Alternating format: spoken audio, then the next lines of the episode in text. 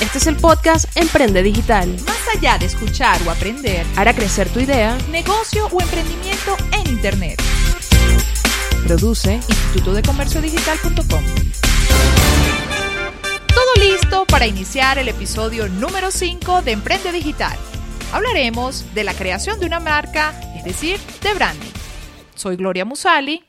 Y Oriani Contreras.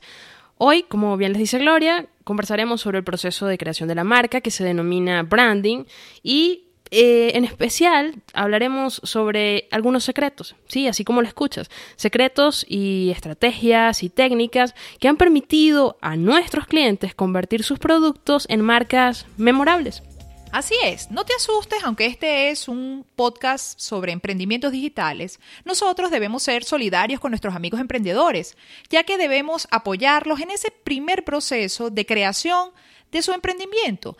Hay muchos aspectos que deben tomar en cuenta, ya vieron cómo se crea el nombre, pero también es importante saber lo que es una marca. Oriani, ¿qué es una marca? Bueno, te comento, una marca no se trata solamente de ir a buscar a alguno de nuestros amigos que sean diseñadores gráficos. Una marca es mucho más que un logo. Sí, así como lo estás oyendo, una marca es mucho más que un logo. Una marca es realmente, y escúchase bien, una promesa que se le hace a los clientes, una promesa que se le hace a los clientes y las acciones que se llevan a cabo para cumplir esa promesa. Por ejemplo, eh, digamos, una de las marcas más famosas que, que, pudiésemos mencionar ahorita es la de Coca-Cola. Coca-Cola con su logo por sí sola no transmite la marca como tal, no transmite la emoción como tal. ¿Qué es lo que, lo que hace Coca-Cola Coca-Cola? Bueno, la fórmula, su sabor, la presentación, la publicidad, el color todas esas emociones, todas esas reuniones que se tienen en, eh, en, Navidad con la familia, eso a la final es Coca-Cola. Así es, Coca-Cola lo que busca es refrescar al mundo, inspirar momentos de optimismo y felicidad. Bueno, ¿y quién no está feliz con una Coca-Cola bien fría cuando la destapa, cuando la sirve, cuando suena? Oye, qué rico.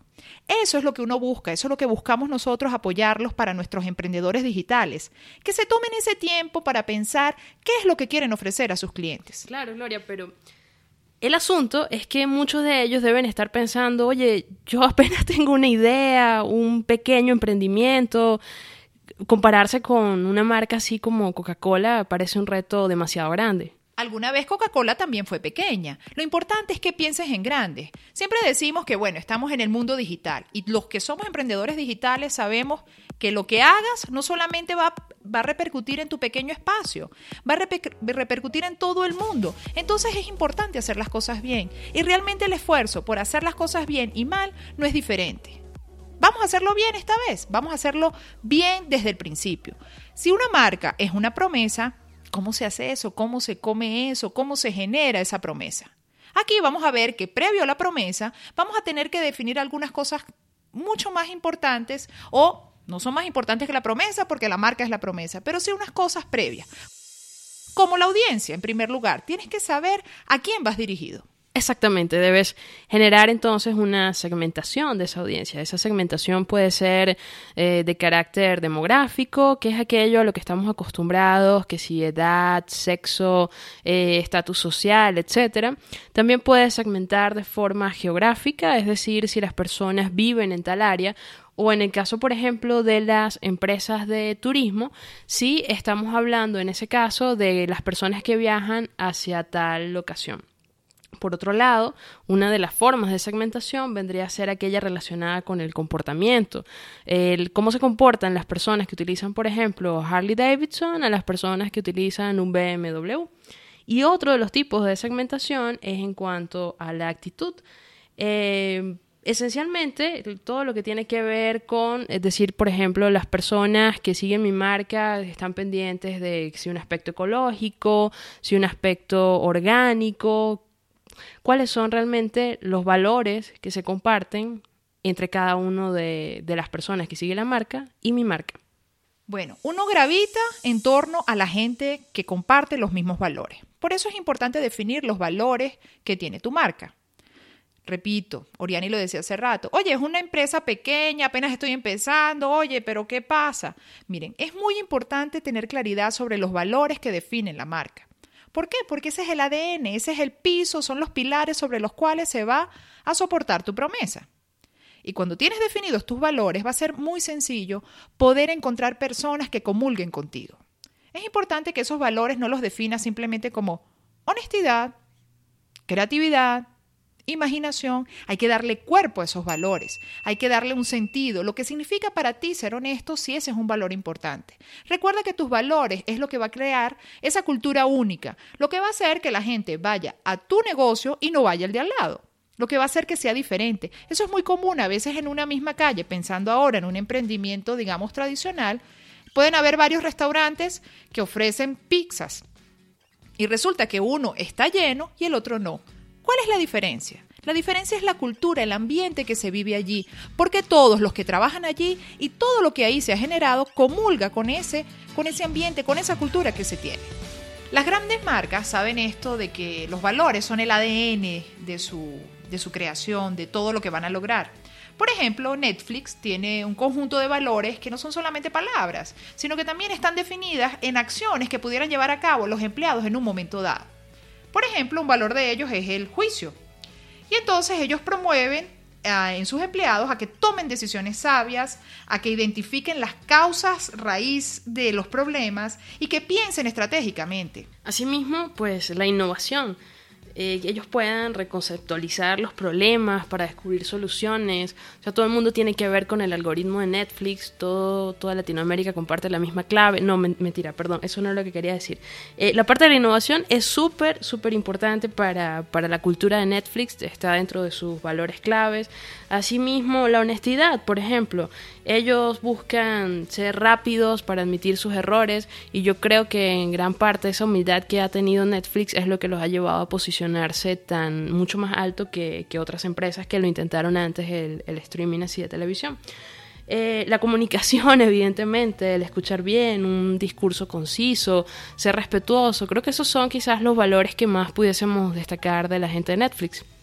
Sí, y así como Netflix, pues todas las empresas grandes e inclusive las pequeñas deben tener claridad sobre cuáles son los valores que, que fundamentan e-, esos, esos emprendimientos. Porque al final, pues estos valores es lo que van a definir eh, en un momento dado la diferencia entre uno y otro. Y también te va a apoyar a tomar decisiones en el, en el momento en que sea necesario llevarlas a cabo, de, de tomar decisiones fuertes. Y estos valores son a la final los que van a ayudar a que tú puedas fundamentar la promesa de la marca. Recuerden, la marca es una promesa que le hacen a sus clientes.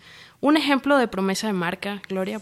Fíjate, la línea de cruceros Carnival promete diversión para todos y todos por diversión.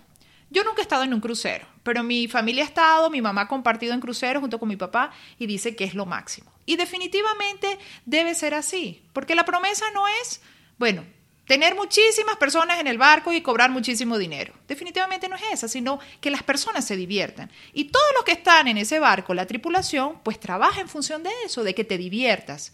Y esa es una promesa que a mí me pareció bastante interesante. Igual que la promesa de Nike, por ejemplo, que es traer inspiración e innovación a todo atleta del mundo. Si tienes un cuerpo, eres un atleta. Creo que es bastante radical el asunto. Sí, vale. Cuando uno eh, ve una publicidad de Nike y que, y que tiene que ver con eso de que tú eres un atleta, bueno, hasta el que menos ejercicio hace, bueno, puede animarse, puede correr una maratón después de ver una publicidad de ello. Exactamente.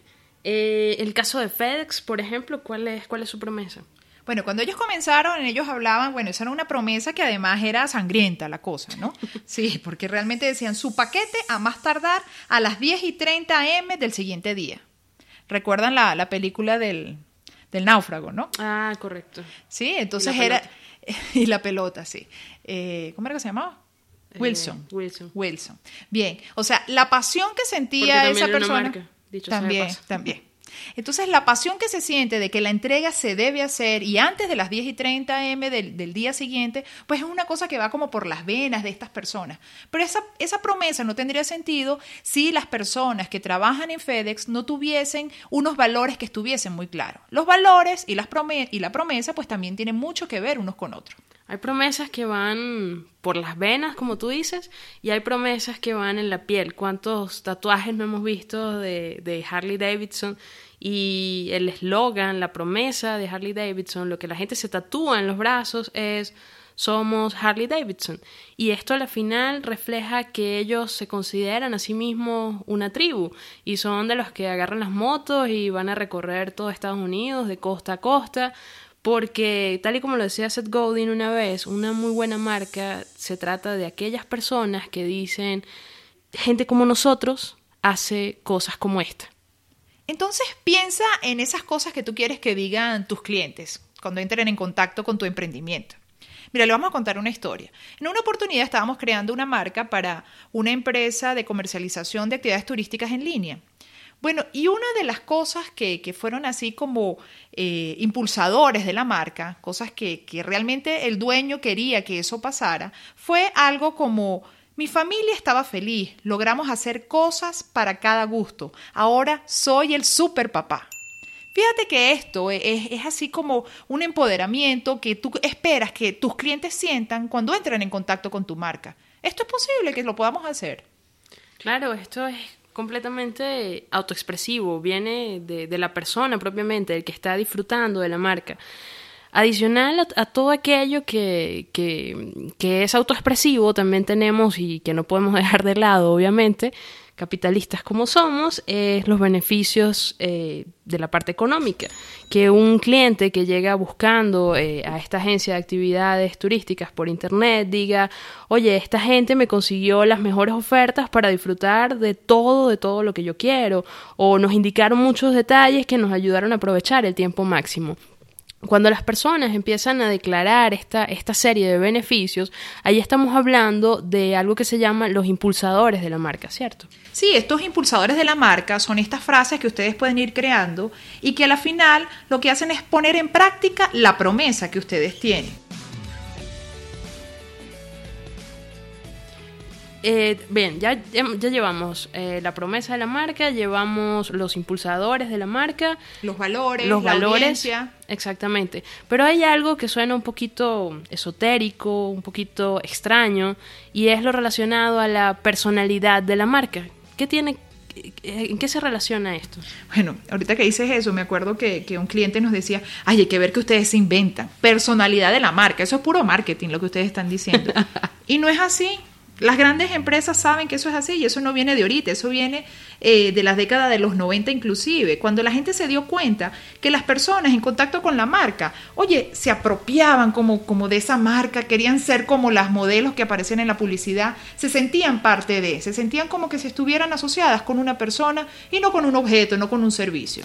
Claro, el asunto es que los de marketing, al darse cuenta que las personas pues se comunican mejor entre personas, es decir, no se comunican entre persona y empresa, entonces por eso es que buscaron eh, darle esos rasgos humanos a, las marcas y la persona que estuvo detrás de, esta investigación o quien digamos lo, lo, dejó bien escrito en papel es la doctora Jennifer Acker, que hablaba sobre algunas características de la personalidad de la marca y de hecho hacía como una especie de segmentación o de clasificación de estas personalidades. Sí, ella hablaba de que las marcas podían ser sinceras, que podían ser emocionales, que podían ser rudas, eh, que podían ser sofisticadas. sofisticadas o de competencia. Y eh, bueno, esto es tan, tan así que cuando uno ve una persona en una Harley Davidson, tú te imaginas que esa gente, oye, yo con ese no me meto. Exacto. O sea, con ese no me meto, porque ese tiene una tribu atrás y que si algo hace, pues él no está solo. E inspira rudeza inspira rudeza, así es. Igual, cuando tú estás, por ejemplo, en una tienda Tiffany, o sea, ¿qué se te viene a la mente? Elegancia, totalmente. Sofisticación. Sofisticación. Entonces no es mentira de que las marcas no tengan una personalidad. La personalidad tiene que ver con cómo tú te imaginas que las personas verían tu marca, qué rasgos humanos pudiera tener tu marca. Bien, llevamos personalidad de la marca, la promesa de la marca, los valores, los impulsadores de la marca, pero también existe algo que se llama la voz de la marca. ¿De qué hablamos aquí, Gloria? Bueno, si tú estás diciendo que, que tu marca puede personificarse, pues esa marca va a hablar. Y cuando decimos que la marca habla, es en todas las expresiones que pueden existir de tu marca. No es solamente en publicidad, también es en el trato interno. Esto puede sonar un poquito complicado para la gente. Tú me comentabas el otro día un ejemplo que me pareció muy, pero muy simpático. Yo realmente no sé nada de fútbol, pero era de Messi y ¿cómo es que se llama el otro? No, no recuerdo. Cristiano Ronaldo, ah, O sea, ya está. O sea, ¿quién no va a saber quién es Messi y quién es Cristiano Ronaldo? Sí, el ejemplo que, del que comenta Oriani es que ambos son una personalidad eh, de competencia. Nadie pudiera dudar eso. Pero cuando tú escuchas a Cristiano y escuchas a Ronaldo, perdón, cuando tú escuchas a Messi y escuchas a Ronaldo, eh, o sea, son dos voces diferentes de una personalidad competitiva. Obviamente que su personalidad tiene otros rasgos, pero se trata de eso. No todo el mundo que es sofisticado es igual. No todo el mundo que es competitivo es igual. No todo el mundo que es grande en, un área como en el fútbol, por ejemplo, es igual. No, entonces cuando hablamos de la voz es irle dando todavía mucha más forma a esa personalidad que estamos, que estamos definiendo. Que se va volviendo más importante conforme incorporas a diversas personas, por ejemplo, a los diseñadores gráficos, a los community managers, a todos aquellos que te van a ayudar a expandir la marca, ¿cierto? Sí, porque tú puedes decir, oye, mi marca es sofisticada pero tú necesitas que todos estén viendo hacia el mismo sentido de sofisticación que esa marca, a la que esa marca apunta probablemente vas a tener un community, vas a tener alguien que te haga tus avisos de, publicidad en, AdWords, eh, vas a tener otro que, que, se, que diseñe quizás algún otro elemento dentro de tu sitio web. Lo importante es que la voz se defina para que todos apunten a lo mismo y, no, y las personas se identifiquen con cualquier contenido que se genere con respecto a tu marca. Y no estén pensando, oye, pero ¿esto será que lo hicieron los de este emprendimiento? O, ¿Y esta es la red social de verdad de esta gente que tiene una página web así. Oye, no hay coherencia. La coherencia es muy importante en todo esto y la voz viene a darle esa coherencia. Exactamente. Entonces, importantísimo del podcast del día de hoy, la promesa de la marca, ¿cierto? Cuando las marcas rompen esa promesa, y ahorita se me viene a la cabeza el caso de, BP, de, estas petroleras, que cuando hay los derrames petroleros puede ser eh, casi que mortal para, para esas empresas, pero no resulta tan así. Muchas de ellas se recuperan a nivel económico pero hay un detalle, que la gente no es que vuelve a confiar en ellas completamente. En ese, tú dirás, bueno, les dan el dinero de nuevo, están vendiendo, pero ¿qué tal entonces a los profesionales que van a trabajar en ese tipo de, de empresa? Ya esa empresa rompió su promesa y para mí no es tan llamativo ir a trabajar en una empresa X que sabemos ya de su reputación a ir a trabajar en esta, en esta otra empresa. Esencialmente, Hemos visto eh, la personalidad de la marca, la voz de la marca, los valores de la marca, los impulsadores y, lo más importante, la promesa de la marca. ¿Dónde pueden ir las personas eh, para conocer un poquito más al respecto? Bueno, sí, en instituto de comercio digital.com slash branding, pues encontrarán todo un curso donde define con mucho detalle y le muestra algunos ejemplos sobre todos estos aspectos de branding. Gracias por acompañarnos, será hasta una próxima ocasión. 瞧瞧